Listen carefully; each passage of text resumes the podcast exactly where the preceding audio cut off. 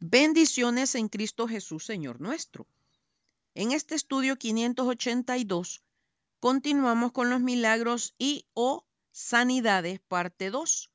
Hoy haremos un repaso de un milagro registrado en el Antiguo Testamento que pone de manifiesto el gran poder de Dios lo hallamos en Génesis capítulo 1, las generaciones de los cielos y de la tierra. El principio, versículos 1 y 2. Los seis días de la creación. Primer día, la luz, versículo 3, 4.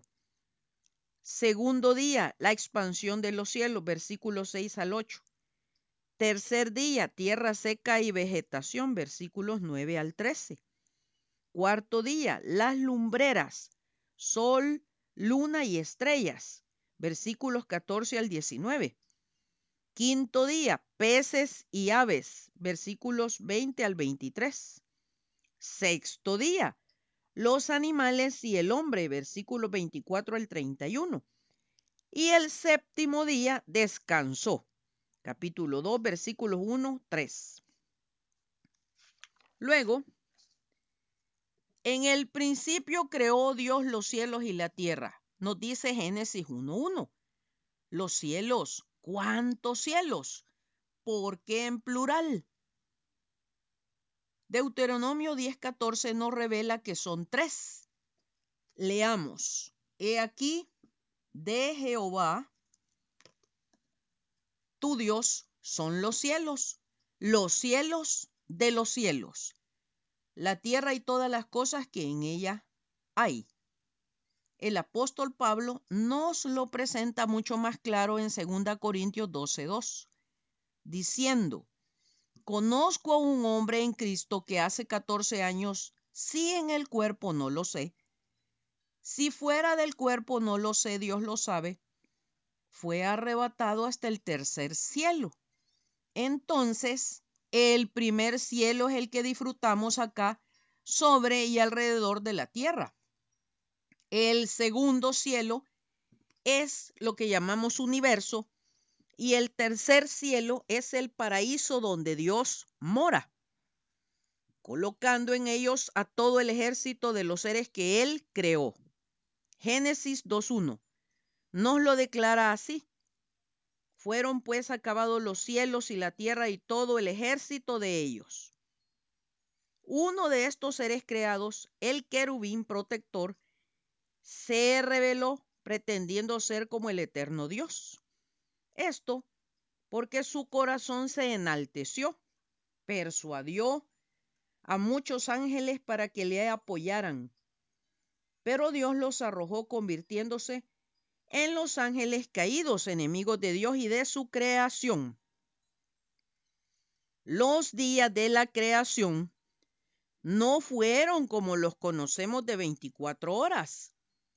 Más bien fueron periodos largos marcados por un principio y un fin.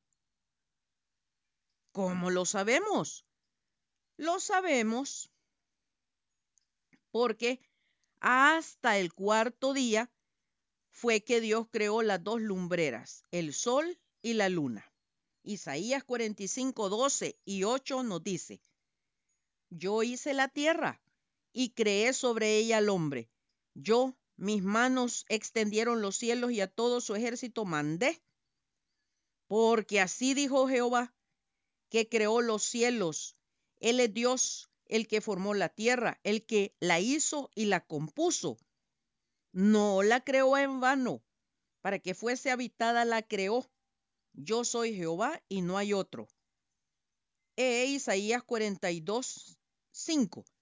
Así dice Jehová Dios, creador de los cielos, el que los despliega, el que extiende la tierra y sus productos, el que da aliento al pueblo que mora sobre ella, y espíritu a los que por ella andan. Nehemías 9:6. Tú solo eres Jehová, tú hiciste los cielos y los cielos de los cielos, con todo su ejército, la tierra y todo lo que está en ella. los mares y todo lo que hay en ellos. Y tú vivificas todas estas cosas y los ejércitos de los cielos te adoran. Hablando del Señor Jesucristo, el apóstol Pablo en Colosenses 1.16 nos deja ver una clasificación de los ejércitos de los cielos, porque en él fueron creadas todas las cosas, las que hay en los cielos y las que hay en la tierra, visibles e invisibles, sean tronos, sean dominios, sean principados, sean potestades. Todo fue creado por medio de él y para él. Salmo 33, 6, 8 al 9. Por la palabra de Jehová fueron hechos los cielos y todo el ejército de ellos por el aliento de su boca. Tema a Jehová toda la tierra, teman delante de él todos los habitantes del mundo, porque él dijo y fue hecho, él mandó y existió. La Sagrada Escritura nos deja ver este maravilloso milagro de la creación porque Él quiso existió, lo que vemos y lo que no vemos. Lamentablemente el príncipe de este mundo introdujo la ciencia como una forma de desvirtuar a Dios como creador, exigiendo pruebas. Para nosotros los hijos de Dios, creyentes de su palabra, nos debe bastar la fe. La escritura está repleta de información sobre el universo, datos que la ciencia ha ido corroborando, descubriendo en el pasar del tiempo, que ya estaban registradas en ella. En 1940, el infinito número de las estrellas, Génesis 15:5, lo llevó fuera y le dijo, mira ahora los cielos y cuenta las estrellas, si las puedes contar. Y le dijo, así será tu descendencia. 1543. El movimiento de planetas en el espacio. Job 38 y 31. ¿Podrás tú atar los lazos de las Pléyades o desatarás las ligaduras de Orión. Sacarás tú a su tiempo las constelaciones de los cielos o guiarás a la osa mayor con sus hijos. Siglo XIX. El espacio vacío en el norte y la tierra flotando en el vacío. 1650. Job 26, 7. Él extiende el norte sobre vacío, cuelga la tierra sobre nada. Siglo XV. La redondez de la tierra. Isaías 40, 22. Él está sentado sobre el círculo de la tierra, cuyos moradores son como langostas. Él extiende los cielos como una cortina los despliega como una tienda para morar. 1854. Las sendas en lo profundo del mar. Salmo 8, 8. Las aves de los cielos y los peces del mar, todo cuanto pasa por los senderos del mar. 1911. La condición nebular original de la Tierra Génesis 1.2. Y la tierra estaba vacía y desordenada, y las tinieblas estaban sobre la faz del abismo, y el Espíritu de Dios se movía sobre la faz de las aguas. Siglo XVI. El aire tiene peso. Job 28:25. Al dar peso al viento y poner las aguas por medida Siglo XX, la materia compuesta de partículas invisibles. Romanos 1:20. Porque las cosas invisibles de Él, su eterno poder y deidad, se hacen claramente visibles desde la creación del mundo, siendo entendidas por medio de las cosas hechas, de modo que no tienen excusa. 1905. La nieve tiene valor material. Job 38, 22. ¿Has entrado tú en los tesoros de la nieve? ¿O has visto los tesoros del granizo? 1920. Lo creado subsiste por la luz solar. Job 16 y 17. A manera de un árbol está verde delante del sol y sus renuevos salen sobre su huerto. Se van entretejiendo sus raíces junto a una fuente y enlazándose hasta un lugar pedregoso. Siglo XVII. El ciclo, el ciclo hidrológico del agua. Job 36 del 27 al 29. Él atrae las gotas de las aguas al transformarse el vapor en lluvia, la cual destila las nubes goteando en abundancia sobre los hombres. ¿Quién podrá comprender la extensión de las nubes y el sonido estrepitoso de su morada? Siglo XX. La relación entre la luz y el trueno. Job 38:25. ¿Quién repartió conducto al turbión y caminó a, y caminó a los relámpagos y truenos?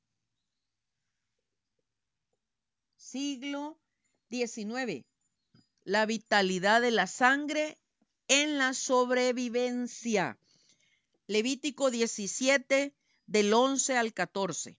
Porque la vida de la carne en la sangre está y yo la he dado para hacer expiación sobre el altar por vuestras almas, y la misma sangre hará expiación de la persona. Por tanto, he dicho a los hijos de Israel, ninguna persona de vosotros comerá sangre, ni el extranjero que mora entre vosotros comerá sangre, y cualquier varón de los hijos de Israel o de los extranjeros que moran entre ellos, que cazare animal o ave, que sea de comer, derramará su sangre y la cubrirá con tierra, porque la vida de toda carne es su sangre. Por tanto he dicho a los hijos de Israel, no comeréis la sangre de ninguna carne, porque la vida de toda carne es su sangre. Cualquiera que la comiere será cortado. Las Pléyades de Orión y la Osa Mayor Job 38, 31 y 32, que ya leímos. La inteligencia está en el espíritu. Job 38, 36. ¿Quién puso la sabiduría en el corazón? ¿O quién dio al espíritu inteligencia? Que estos ejemplos basten para apoyar el hecho de que Dios creó todo y el humano solo lo ha ido descubriendo. Entonces, ¿por qué la obstinación de negar la existencia de Dios como creador de todo lo que vemos y no vemos terrestre y extraterrestre? ¿Por qué no mejor le rendimos honra y gloria a nuestro poderoso creador? Él nos dice en Deuteronomio 29, 29, las cosas secretas pertenecen a Jehová nuestro Dios, mas las reveladas son para nosotros. He aquí solamente esto he hallado, que Dios hizo al hombre recto, pero ellos buscaron muchas perversiones, nos aclara en Eclesiastés 7:29. Bendito Jehová Dios, el Dios de Israel, el único que hace maravillas. Bendito tu nombre, glorioso para siempre. Salmos 72, 18 y 19. Será hasta el próximo domingo, si Dios nos presta la vida, que revisaremos otro milagro. Maranata, Cristo viene pronto. Atentamente, Lic Acevedo, colaboradora de Riego.